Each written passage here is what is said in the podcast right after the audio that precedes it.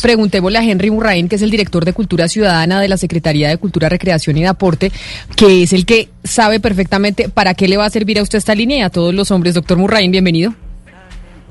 Muy buenos días, eh, Camila, muchas gracias por la invitación. Bueno, ¿para qué es la línea? Es decir, los hombres, porque siempre tenemos líneas dedicadas a mujeres, hablamos de la línea púrpura, para denunciar, para decir estoy siendo víctima de maltrato, pero no habíamos escuchado una línea para hombres. ¿Los hombres van a llamar a esta línea a qué? Sí, un, tema que hay que dar de contexto, Camila, importante, es que el tema de violencia de pareja es tal vez el tema con el peor desempeño en la ciudad de Bogotá en los últimos 20 años, desde el punto de vista de agenda de cambio de comportamientos. Bogotá ha tenido profundas transformaciones en temas como reducción de homicidios, reducción de muertes en accidentes de tránsito, ha mejorado muchísimo la conciencia ambiental y el consumo de agua en la ciudad. Hay muchos temas en la ciudad que han evolucionado de manera muy positiva en los últimos 25 años. Pero el tema de violencia de género es un tema que es problemáticamente parejo y estable en, los últimos, en, las últimas dos décadas. Entonces, por esto hemos enfocado un trabajo con una serie de innovaciones en este terreno, porque lo que se ha hecho es importante, pero parece que es insuficiente. La gran mayoría de iniciativas que se han desarrollado para reducir violencia de género involucran temas de denuncia, empoderamiento, acompañamiento a mujeres, que son temas muy importantes, pero sobre el que genera el problema, que es el maltratador, sobre la agenda de trabajo con hombres, pues no se ha hecho mucho. Y este es un componente fundamental para que esto se logre. Entonces, ¿qué es lo que hace eh, esta línea? Esta línea va a ser una, eh, una estrategia de acompañamiento, de contención emocional y de pedagogía para manejar ciertas situaciones eh, en sociedades que eh, el, todo el tema emocional en sociedades eh, machistas como la nuestra para los hombres es todo un rollo.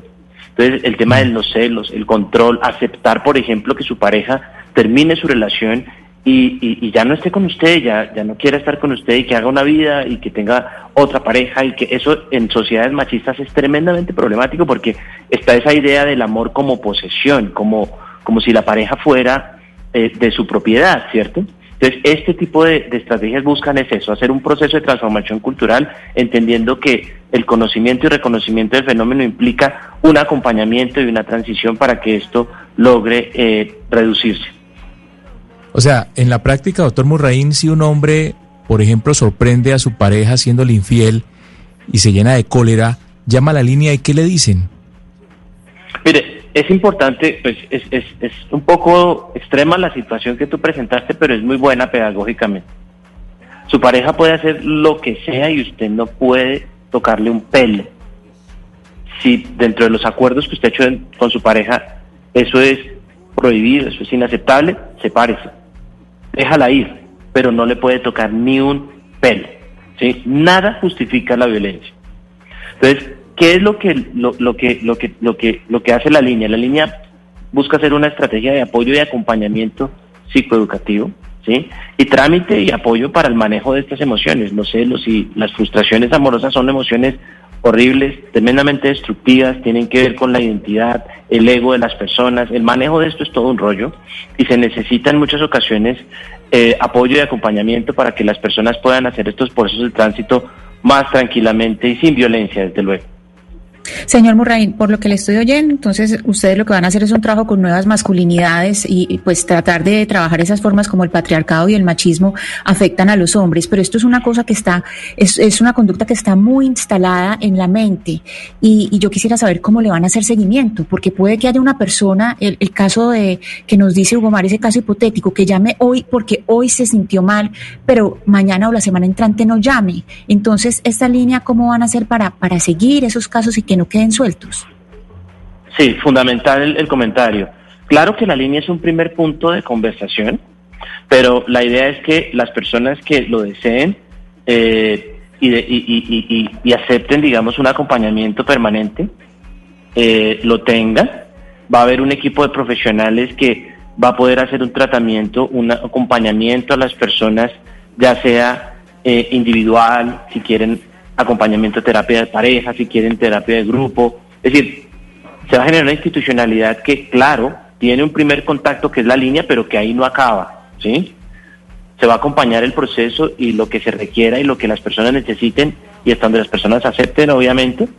pero, pero, pero pues la estrategia va mucho más allá de la línea, ¿no? Es el primer contacto, pero tiene una trazabilidad mucho más larga.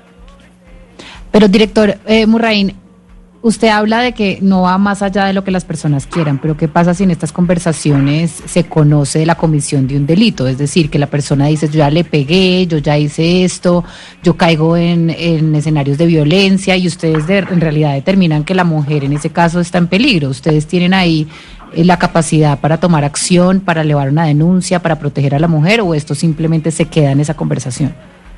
No, claramente eh, por protocolos éticos tiene que haber un, vínculo con, con, instituciones de seguridad y justicia en caso de que se requiera y este trabajo lo estamos haciendo de manera articulada con la Secretaría de la Mujer y la Secretaría de Seguridad. Entonces, si hay casos que lo ameriten, eh, se responderá inmediatamente con la, con la, con la, con las instancias que, que lo requieran, eh, desde luego. Obviamente aquí lo que se busca es garantizar la vida y la integridad de las personas y se va a hacer todo lo posible y lo necesario y lo que esté en las manos de las autoridades para que eso sea así.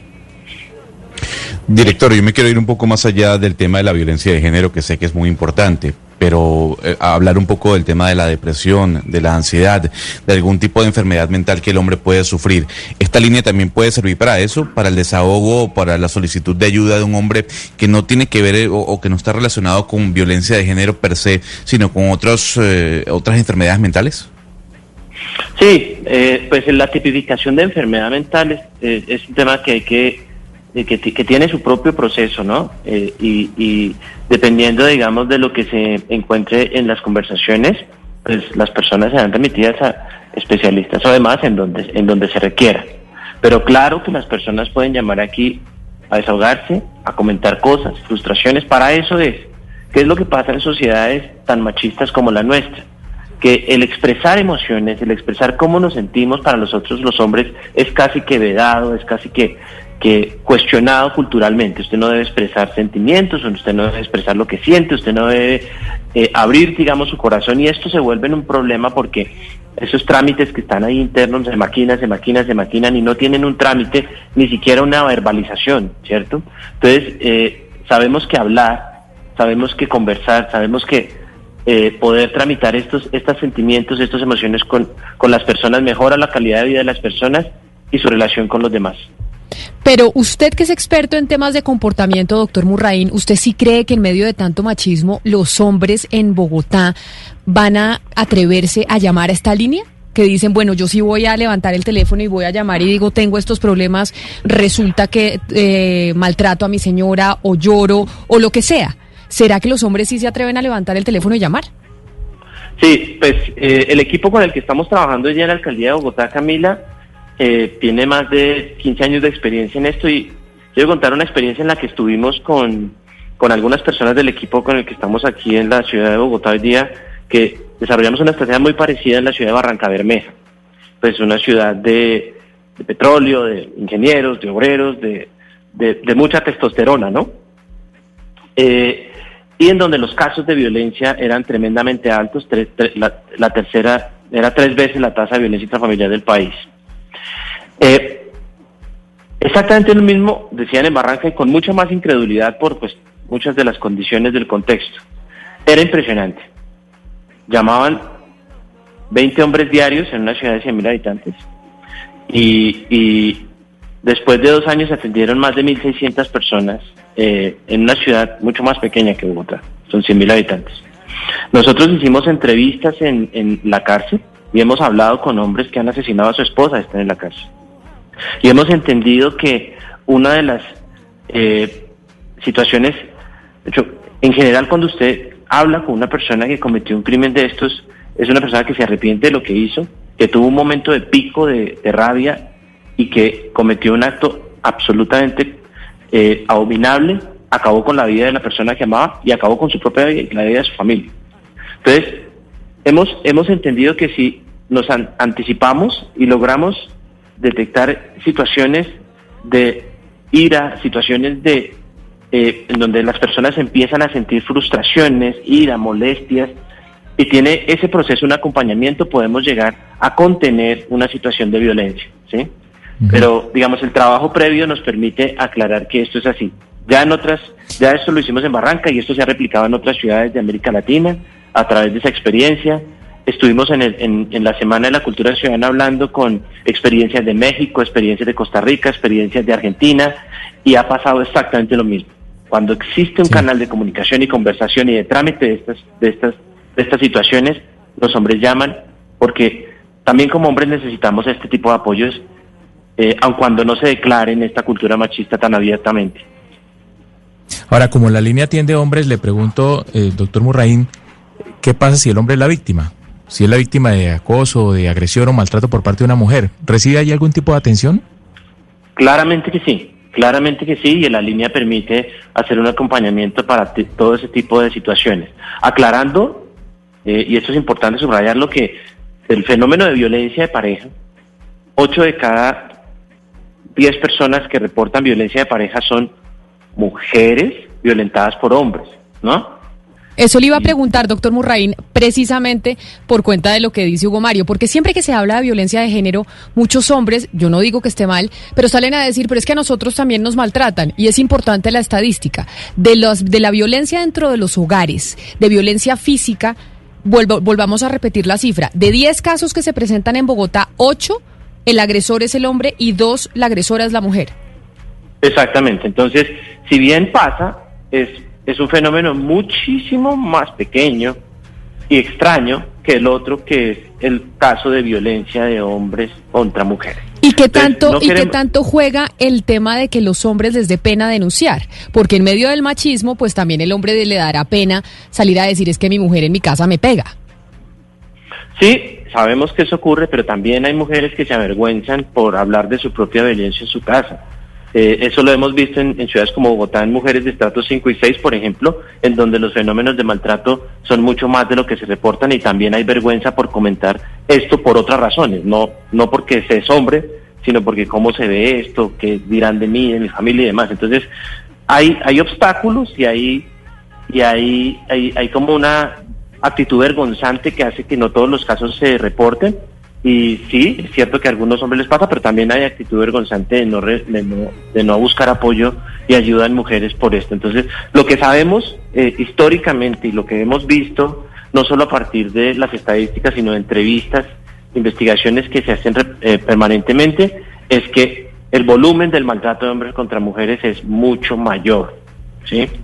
Entonces, no podemos eh, intentar hacer un balance y no se nos olvide que el machismo sigue siendo una estructura tremendamente compleja, delicada y que maltrata y limita las libertades de las mujeres en nuestra sociedad y nosotros los hombres tenemos una cantidad de taras que no vamos a resolver solos.